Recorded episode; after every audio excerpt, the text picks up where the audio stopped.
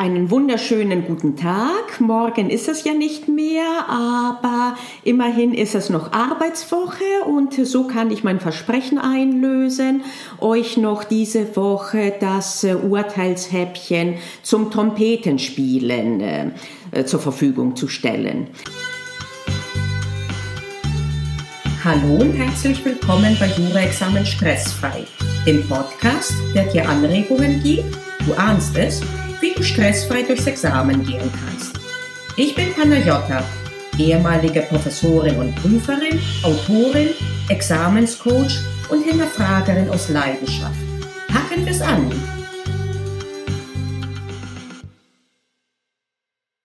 Das ist eine sehr interessante Entscheidung. Sie spielt in einer Reihenhausidylle. Wir haben zwei Ehepaare, die nebeneinander wohnen und das eine Ehepaar, die Kläger, sind Niesbraucher des Hauses, des Reihenhauses und das andere Ehepaar, die Beklagten, sind Miteigentümer des Reihenhauses und äh, jeweils äh, der Mann ist Berufsmusiker und spielt Trompete und die Ehefrau spielt keine Trompete. Und sie werden trotzdem beide verklagt auf Unterlassung äh, der Beeinträchtigung durch das Trompetenspiel des Mannes. Ich lasse mal den Fall, dass die Frau auch mit verklagt wurde, außen vor. Ich greife den zum Schlusse nochmal auf. Äh, zur Vereinfachung gehen wir mal von einem Kläger aus, einem Niesbraucher und einem Beklagten, nämlich dem Trompetenspieler. Gut, ich habe bereits äh, das Wort, glaube ich, Unterlassung äh, genannt. Ähm, ich, äh, der Kläger will, dass die Beeinträcht, dass Maßnahmen ergriffen werden, damit die Beeinträchtigungen aufhören durch das Trompetenspiel, also durch das Geräusch. Und das ist ein Klassiker, der riecht nach dem 1004, nach dem Unterlassungsanspruch 1004, Absatz 1, Satz 2 ähm, so weit, so gut, wenn da nicht wäre, dass der 1004 ein Anspruch ist, der ausdrücklich dem Eigentümer zusteht. Und hier ist Kläger kein Eigentümer, sondern ein Niesbraucher.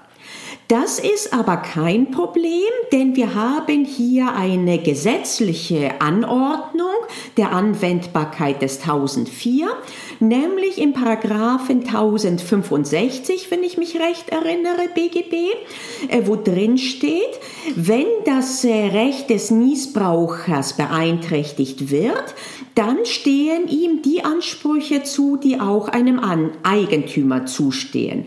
Und da der Niesbraucher zur zur Nutzung äh, anstelle eines Eigentümers berechtigt ist, wird durch die Geräuschemission sein Niesbrauchsrecht beeinträchtigt. Also hat er grundsätzlich auch die Ansprüche aus 1004. Ab jetzt werde ich, um die Sache nicht jedes Mal komplizierter zu machen, also nachdem ich diesen Transfer gemacht habe, dass der Kläger zu schützen ist wie ein Eigentümer, werde ich immer in der Eigentums äh, ähm, äh, wie heißt es, äh, Terminologie weitermachen. Äh, aber wir haben im Hinterkopf, wie gesagt, das gilt alles auch für den Niesbraucher. Okay, also in der Eigentumsterminologie, der Eigentümer kann verlangen äh, Unterlassung der Beeinträchtigung seines Eigentums. Allerdings 1004 Absatz 2 kann er das dann nicht, wenn er zur Duldung verpflichtet ist. Und was ist, sind die Fälle, dass er zur Duldung verpflichtet ist? Es gibt Fälle, die gesetzlich normiert sind und einer davon ist der Paragraph 906 Absatz 1. Den kann ich nicht auswendig. Ich halte, warte mal, ich nehme den mal her zur, äh, zur Hand. Hier ist das. Äh, der Eigentümer eines Grundstücks kann die Zuführung von, in unserem Fall Geräusch, insofern nicht verbieten, als die Einwirkung die Benutzung seines Grundsatz, Grundstücks nicht oder nur unwesentlich beeinträchtigt. Hier haben wir ein, den Fall einer Beeinträchtigung, denn er hört die Geräusche. Die Frage ist allerdings, ob diese Beeinträchtigung wesentlich ist, dann kann er sie untersagen für die Zukunft oder unwesentlich. Wie findet man heraus, ob eine Beeinträchtigung wesentlich ist oder unwesentlich? Was ist der Maßstab? Maßstab ist der verständige Eigentümer. Nicht der normale, so war das früher, sondern der verständige. Und äh, um das herauszufinden, müssen wir immer eine wertende Betrachtung zugrunde legen und in diesem Fall eine Güterabwägung. Wir müssen uns also anschauen, welche Interessen sprechen dafür, äh, dass äh, der Beklagte Trompete weiterspielen darf, welche sprechen auf Seiten des ähm, Klägers dafür, dass er eben zukünftig kein Trompetenspiel hören muss. Gut, was sind, also am einfachsten ist wirklich diese Klägerseite. Äh, das Zuhause ist als ein Ort der Ruhe tatsächlich äh, konzipiert, beziehungsweise grundsätzlich und überwiegend, äh, wo man entspannt sich ausruht, aber auch ein ähm, Platz, wo man zu Hause arbeiten kann. Häusliches Arbeitszimmer, Stichwort. Also auf Seiten des Klägers nachvollziehbare Interessen, keine Geräusche von anderen äh, Häuser- und Wohneinheiten zu hören. Auf Seiten des Beklagten das Interesse an Freizeitgestaltung und das ist wiederum hängt zusammen mit dem allgemeinen Persönlichkeitsrecht, mit dem sogar grundrechtlich geschützten Recht der Persönlichkeitsentfaltung.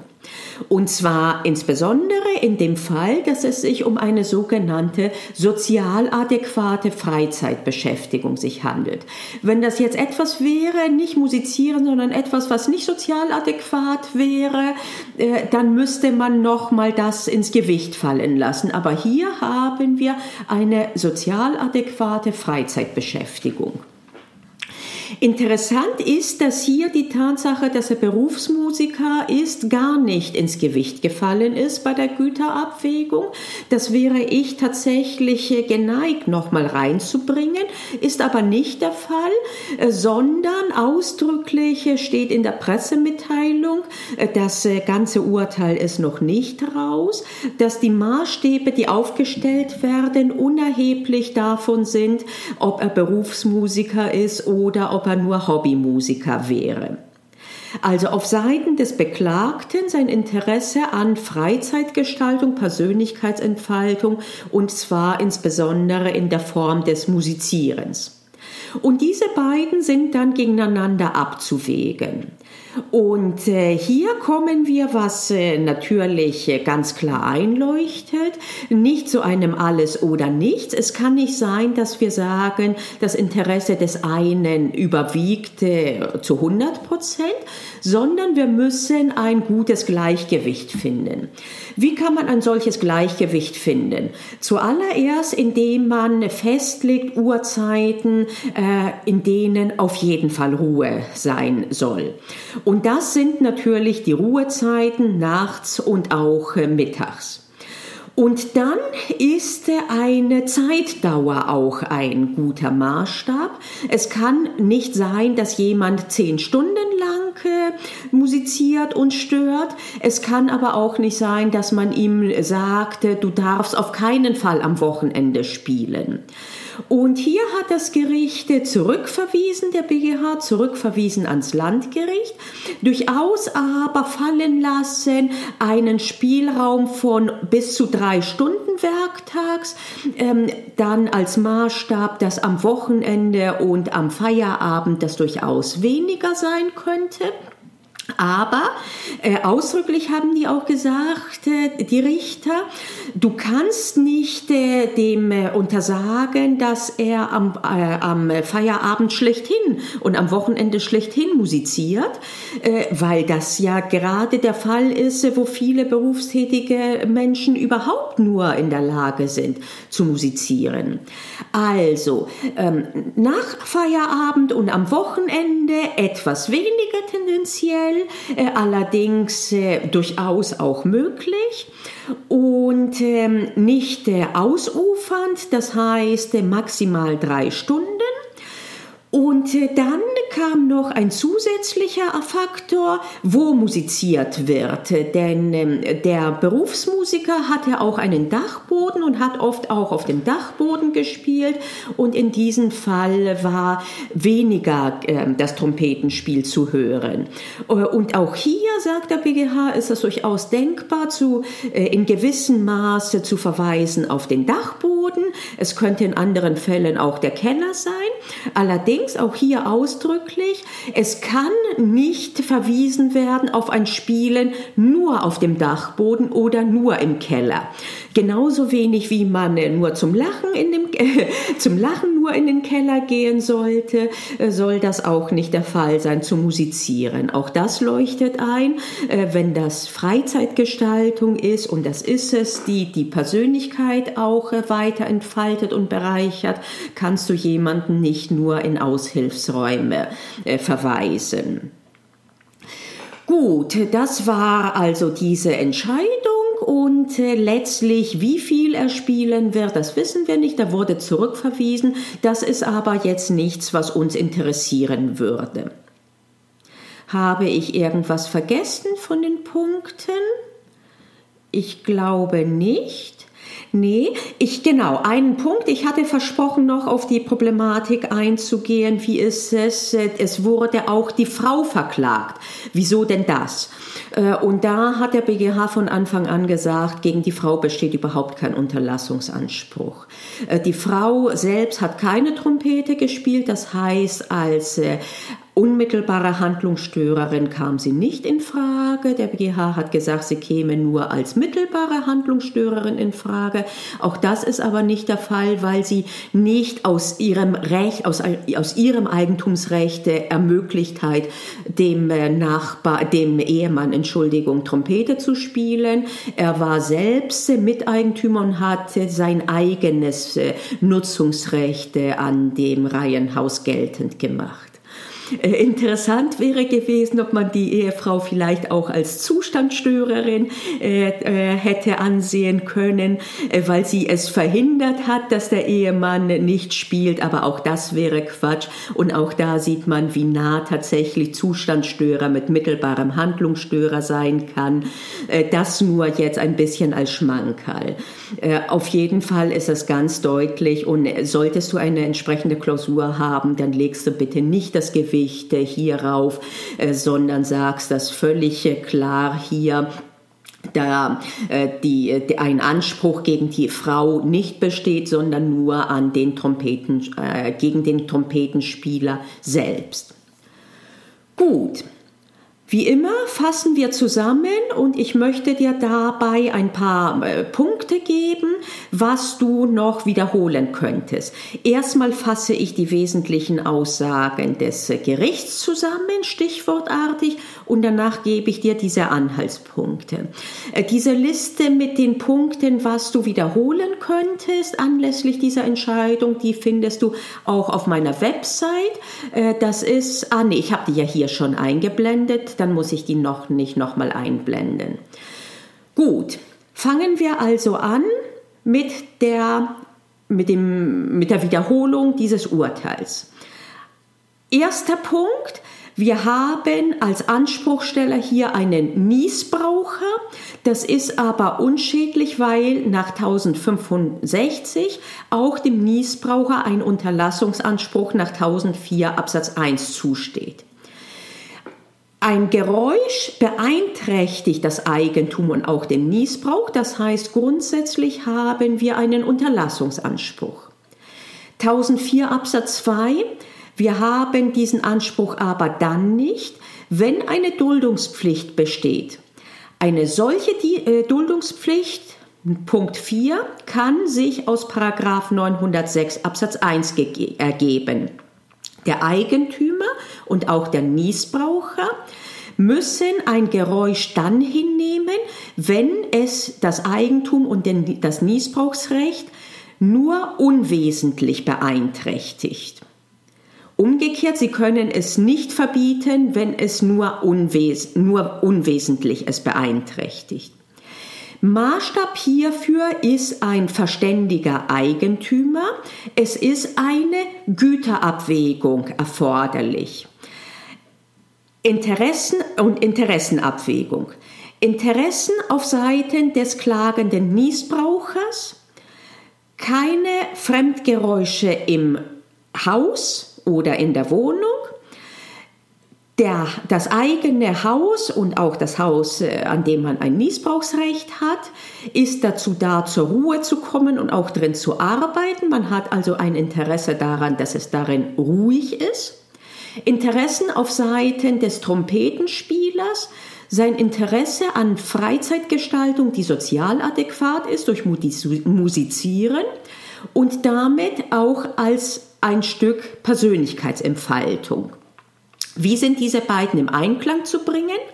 Indem man erstens die maximale Anzahl an äh, Trompetenstunden pro Tag äh, festlegt. Die können unterschiedlich sein am Wochenende, allerdings und am Feierabend. Allerdings kann nicht verwehrt werden grundsätzlich, dass am Wochenende gespielt wird. Natürlich kann verwehrt werden, dass man nachts und mittags zur Ruhezeit spielt. Hatten wir noch Punkte? Ja, wo gespielt wird. Auch da gibt es Kellerräume oder gibt es ähm, äh, Dachräume und ist äh, ein Spiel darin weniger äh, beeinträchtigend für die Nachbarn, weil sie das Spiel dann weniger hören, dann kann eine gewisse Anzahl dieser Stunden da zu absolvieren sein. Allerdings kann man den Trompetenspieler nicht darauf verweisen, dass er nur im Keller oder auf dem Dachboden spielt. Gut, das sind die Punkte. Und jetzt meine Vorschläge, was du anlässlich dieser Entscheidung wiederholen solltest oder auch könntest.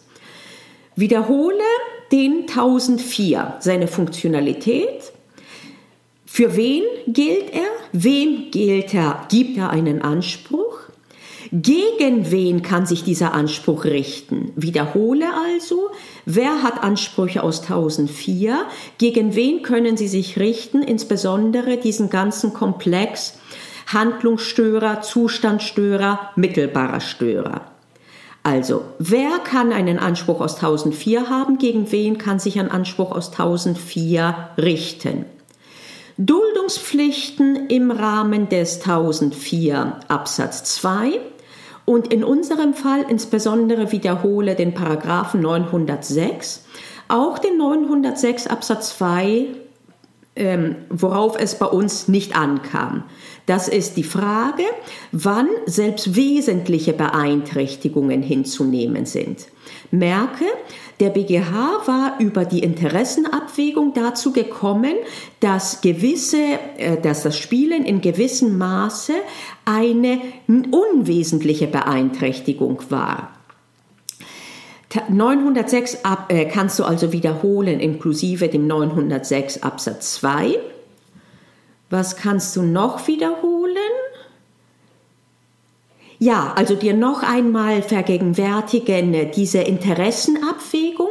Wie ermittle ich, ob eine Beeinträchtigung wesentlich ist oder nicht?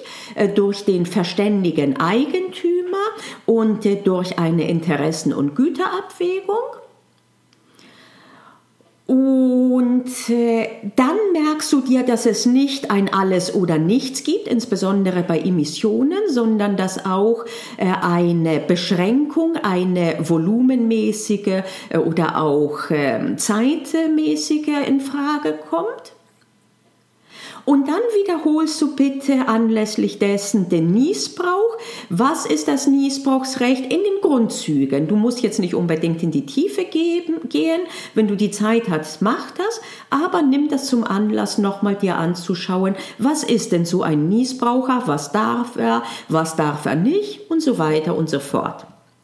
Diese Liste noch einmal, die findest du auch auf der Website. Äh, solltest du das allzu schnell das Video dir anschauen, kann das sein, dass ich die gerade noch nicht hochgeladen habe. Äh, dann handelt es sich nur um ein paar Minuten noch und dann findest du die Liste.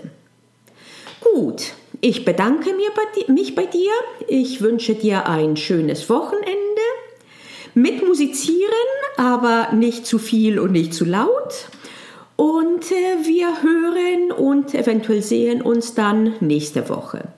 Bis dahin, tschüss. Hast du Appetit auf mehr bekommen? Dann hör dir auch meine Beiträge zur optimalen Examensvorbereitung an. Denk daran, es liegt in deiner Hand, also pack's an. Wir hören uns in der nächsten Episode.